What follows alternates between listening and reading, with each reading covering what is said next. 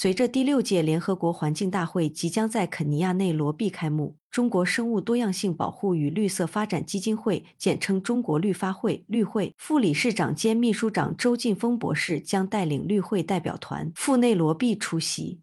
二零二四年二月二十一日，中国国际电视台 （CGTN） 采访了周博士，就本次大会的主题“如何应对相互交织的环境危机”。在采访中，周金峰博士介绍了绿会代表团参与联合国环境大会的主要议程和关注点。他强调了本次大会对于全球环境议题的重要性，并分享了绿会在生物多样性保护和绿色发展方面的经验和成果。周博士就如何应对当前相互交织的环境危机发表了见解，强调了国际社会需要共同努力，采取切实可行的行动来缓解气候变化、减少污染、保护生态系统。他提到，中国作为全球最大的发展中国家正积极推动绿色发展，努力实现碳达峰和碳中和目标。在讨论生物多样性挑战时，周博士强调了生态平衡的重要性，呼吁各国共同致力于保护和恢复生物多样性。他分享了绿会在生物多样性保护方面的项目和倡议，鼓励国际社会加强合作，共同应对全球生态系统面临的压力。敬请关注 CGTN 报道。